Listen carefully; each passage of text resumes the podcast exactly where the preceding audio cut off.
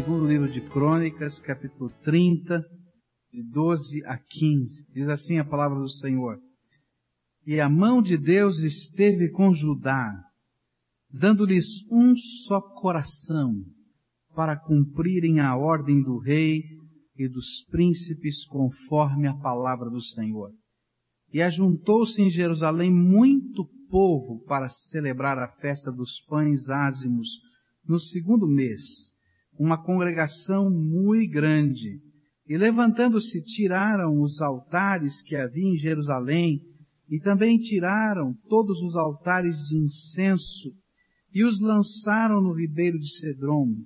E então imolaram a Páscoa no décimo quarto dia do segundo mês, e os sacerdotes e levitas, envergonhados, santificaram-se e trouxeram holocaustos à casa do Senhor. Agora verso 27 e 31.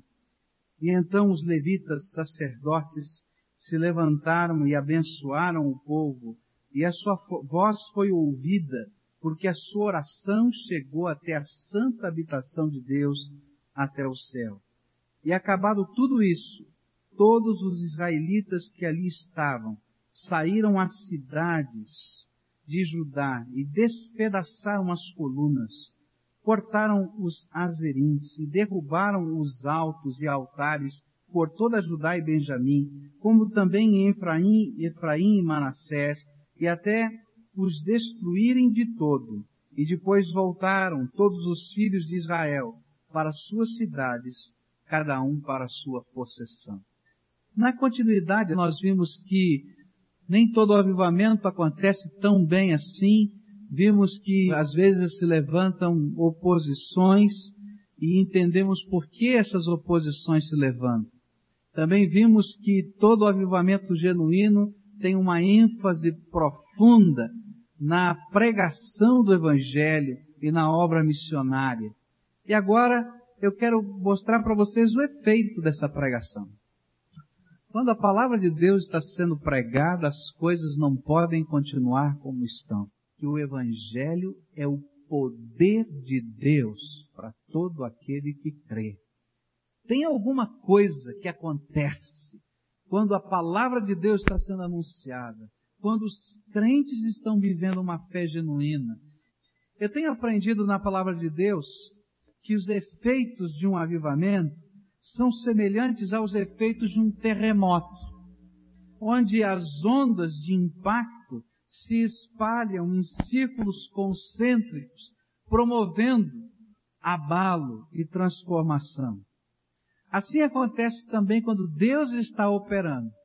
Ele começa e o primeiro círculo é a vida, é o meu coração, é a minha alma. E foi assim que aconteceu com Ezequias aquele homem de 25 anos que estava assumindo o trono, e eu imagino esse homem temendo e tremendo a responsabilidade num momento histórico difícil, quando nações poderosas estavam invadindo a Palestina, a, as ameaças políticas a assumir aquele governo. E a primeira ação dele é buscar a Deus e fazer o seu povo buscar ao Senhor. E ali começa, a primeira onda de impacto é no coração da gente. Quando a gente começa a buscar o Senhor, alguma coisa extraordinária de Deus acontece primeiro na nossa vida. Mas não para na nossa vida. Depois a Bíblia vai nos contar que este impacto daquilo que estava acontecendo no coração do rei passou por um grupo pequeno, a princípio de levitas. Os sacerdotes não se envolveram na, na primeira instância. Mas aqueles levitas foram abalados na palavra de Deus e esse foi o segundo ciclo concêntrico. E aí então, grande parte do povo é abalada pela palavra de Deus. O que vai acontecer agora é o quarto. Uma grande massa de gente comprometida com o Senhor, buscando ao Senhor, pregando a palavra de Deus, vai fazer diferença na terra em que está inserida.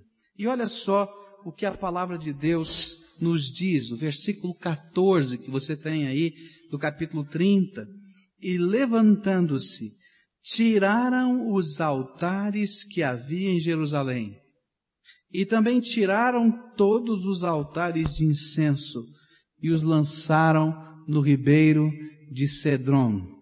Agora capítulo 31, versículo 1. E acabado tudo isso, todos os israelitas que ali estavam saíram à cidade de Judá e despedaçaram as colunas e cortaram os razerins e derrubaram os altos e altares por toda Judá e Benjamim, como também Efraim e Manassés, e até os, os destruírem de todo. Depois voltaram todos os filhos de Israel para as suas cidades, cada um para sua possessão. O que a Bíblia está dizendo é que quando esta massa de gente comprometida com o Senhor começa a fazer diferença numa sociedade, em pouco tempo essa massa de gente pode fazer o que lei nenhuma pode fazer, o que rei nenhum conseguiria fazer, o que governador algum conseguiria fazer, que é mudar o costume e o jeito de ser de uma nação. A Bíblia diz que esse povo saiu da celebração da Páscoa com uma tamanha convicção de que existia um único Deus e que esse único Deus precisava ser adorado, precisava ser servido, precisava ser honrado, que eles saíram primeiro em Jerusalém, depois na Judéia e depois entrando em outras localidades e onde eles encontravam um altar a uma divindade cananeia, cananita, a uma das, das, das formas de idolatria que aquele povo vivia, eles começaram a destruir, a quebrar, a realmente mostrar que aquilo não era Deus, que não era objeto de culto ou adoração verdadeira. E a imagem e a maneira de ser da nação começava a mudar. O sentimento deles era mais ou menos assim. Como é que eu, que vivi uma experiência pessoal com o Deus vivo, posso permitir que a minha terra seja amaldiçoada por aquilo que Deus considera abominação? Quando a mente da gente se abre para entender o que é santo e o que não é santo, a gente não se conforma com aquilo que não é santo. Naqueles dias, a Bíblia vai nos dizer que quase em cada esquina havia um lugar de culto idólatra. Havia uma expressão de adoração de demônios. Havia um lugar de prostituição cultual. Haviam vários lugares onde prostitutas e prostitutos homens se colocavam debaixo da bênção de uma divindade da terra.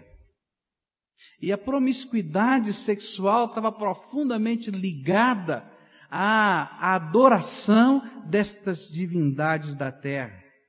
Era uma coisa tão terrível, como é que as pessoas podem imaginar que existe algum tipo de bênção numa relação homossexual, por exemplo, com um prostituto ou um profeta de uma divindade da terra? Como é que poderia haver um tipo de bênção numa relação com uma prostituta que representava uma sacerdotisa e que era uma sacerdotisa de um templo diferente e estranho. Mas aquilo tinha sido de tal maneira inculcado na mente do povo que o povo via aquilo como uma coisa mais simples e mais natural. E não podia perceber sujeira, coisa errada, ou mesmo que Deus não pudesse considerar aquilo como coisa boa para aquela terra. Quando a gente vai se afastando de Deus, até os símbolos mais preciosos nós pervertemos. E a palavra de Deus vai dizer lá em 2 Reis, capítulo 18, versículo 4, que é um texto paralelo deste, que o povo de Israel pegou aquela serpente que Moisés havia levantado no deserto, que era um símbolo daquilo que ele faria um dia na cruz de Jesus. E aquilo que era um símbolo bonito se transformava em objeto de idolatria. E as pessoas então levantaram uma capelinha especial para a serpente do deserto, colocaram um nome especial para aquela, para aquela serpente, que a Bíblia não diz o nome, mas eles inventaram um nome especial. E tinha romarias e mais romarias de pessoas que se chegavam àquele símbolo precioso de fé e se dobravam ali faziam as suas orações. E Deus se entristecia. Mas quando o povo de Deus começou a entender quem era o Deus verdadeiro e o que ele podia fazer no seu coração e na sua vida, eles votaram dentro da sua alma que era tempo não somente de santificar o coração, nem tampouco tempo somente de santificar o templo, como eles fizeram, nem tampouco o tempo apenas de santificar o sacerdócio, mas era tempo de santificar a terra. E eles começaram a olhar para toda aquela região e começaram a perceber que aquela terra precisava ser transformada, mexida, alterada, porque aquela terra tinha que ser a terra de um povo que temia verdadeiramente a Deus. Uma das razões por que eu oro por um avivamento no Brasil é porque quando chego nesse momento e nesse ponto dos estudos da palavra de Deus que me falam de um avivamento, eu não consigo deixar de pensar no Brasil. Como o meu Brasil, a minha nação, precisa de um impacto do poder de Deus para mudar os valores morais e espirituais dessa terra.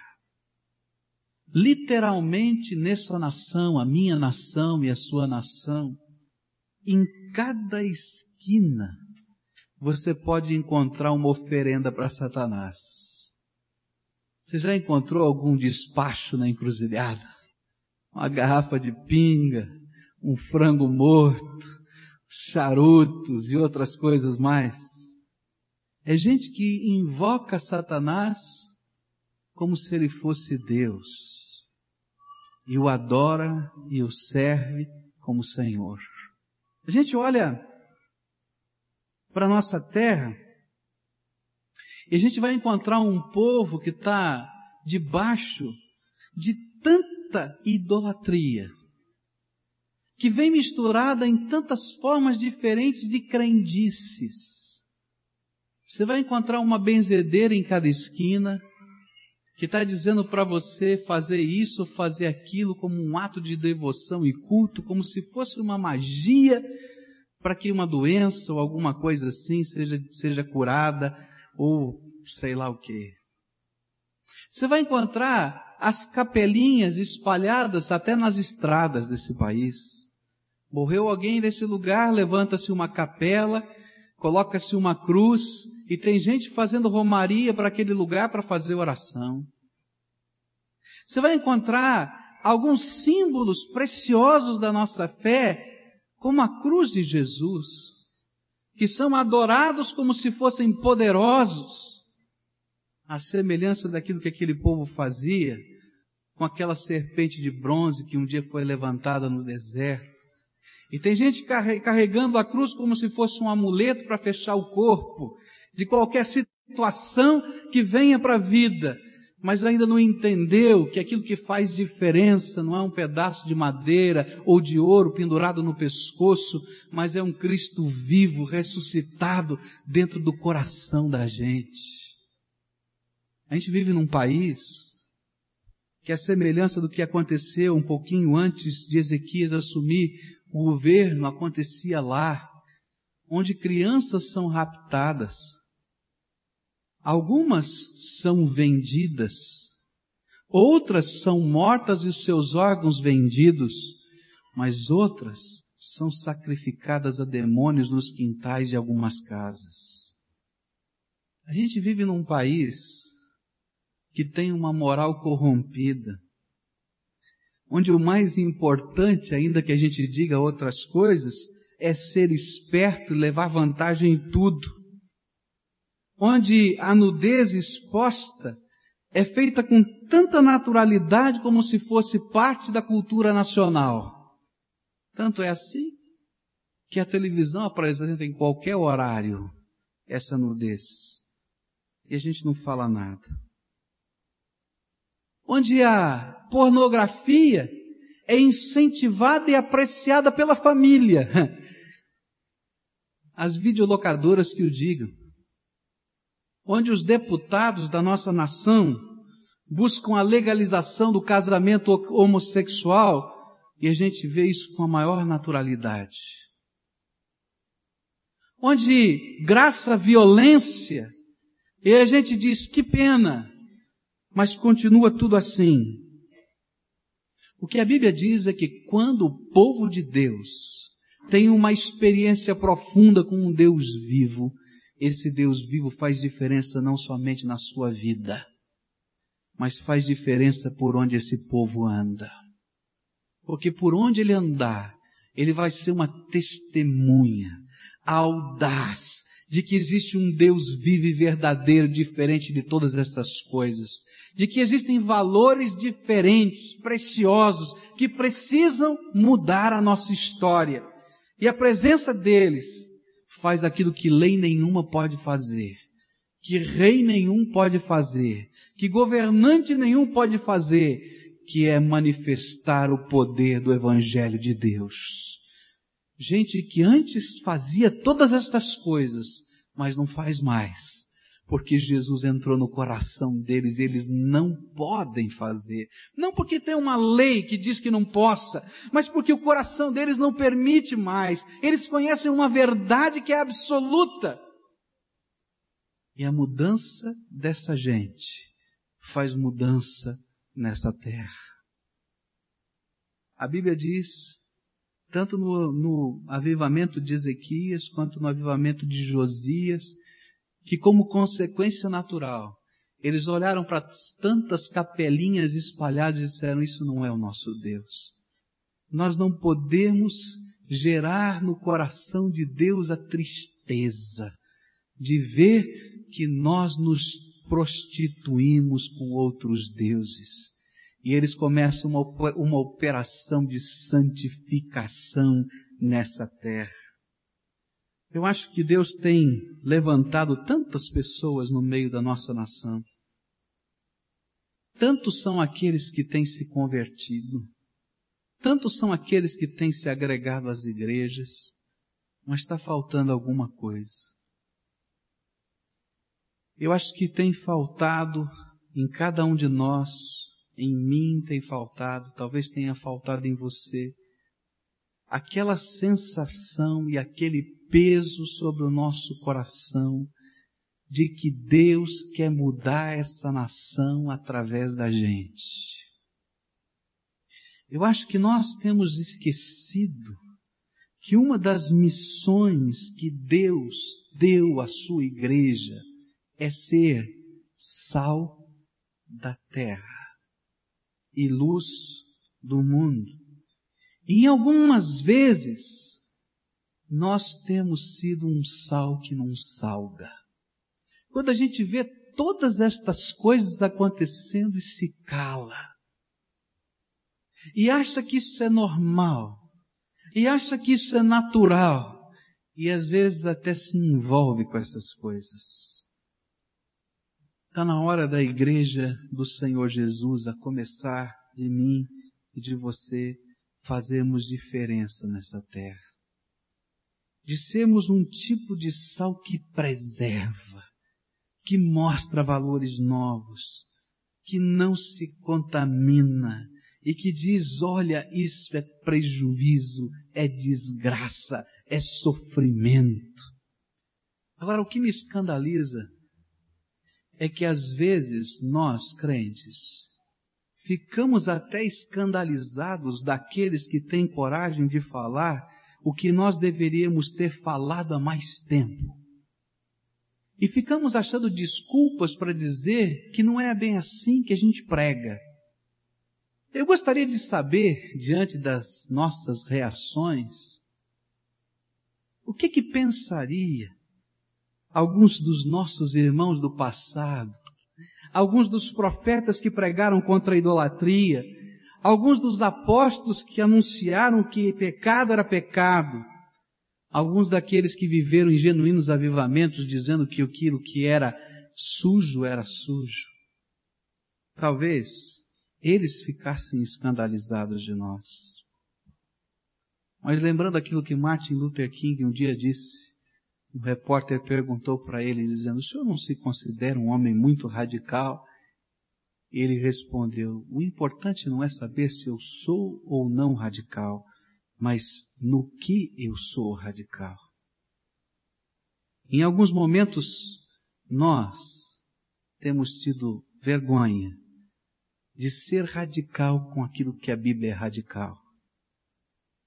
E por isso, não temos sido sal, quem sabe, nos lugares que mais precisavam de sal na nossa terra. Um genuíno avivamento é um movimento do Espírito Santo de Deus que primeiro abala o teu coração. Depois vai abalar aqueles que temem a Deus. Vai abalar a igreja de Jesus. Mas ela não pode parar aí. Ela tem que abalar a sociedade, a cultura, os costumes, o jeito de ser da nossa nação. E sabe como isso vai acontecer? Isso não vai acontecer por um decreto. Vai acontecer através de homens e mulheres que se dispõem a fazer diferença nessa terra. Não somente com uma palavra dura e firme, mas com uma expressão viva de amor que transforma, com um testemunho pessoal de poder de Deus que já fez diferença na sua vida. E por onde eles passam, eles vão deixar uma marca bonita, a marca de uma terra que foi transformada, de uma nação que foi abalada, de um povo que foi chacoalhado pelo poder de Deus. Alguns anos atrás, Deus me deu o privilégio de ir à Coreia. E uma das coisas impressionantes foi saber que aquele país, há poucos anos atrás, era de maioria absoluta budista. E que coisa bonita era ir para o acampamento nós, que nós estávamos hospedados, que ficava no alto de uma montanha, tinha que subir uma serra, e a gente via a cidade de Seul naquele lugar. E coisa bonita era olhar para aquela cidade e ver coalhado, neon azul, neon vermelho, com cruzes espalhadas em cada canto daquela cidade, dizendo que aquela cidade estava sendo transformada nos seus costumes, nos seus valores, no seu jeito de ser, pela presença de um povo que havia sido transformado por Jesus. E gostoso a gente entrar numa loja e ver gente orando. E gostoso a gente andar numa praça e ver alguém falando de Jesus e do lado alguém ajoelhado no chão pedindo, Senhor, toca esse coração sem nenhum temor de cair no ridículo de estar ajoelhado no chão no meio de uma praça. Quando o avivamento vem, nós fazemos diferença, que é só quando o Espírito Santo de Deus enche a tua vida. Aí você faz diferença.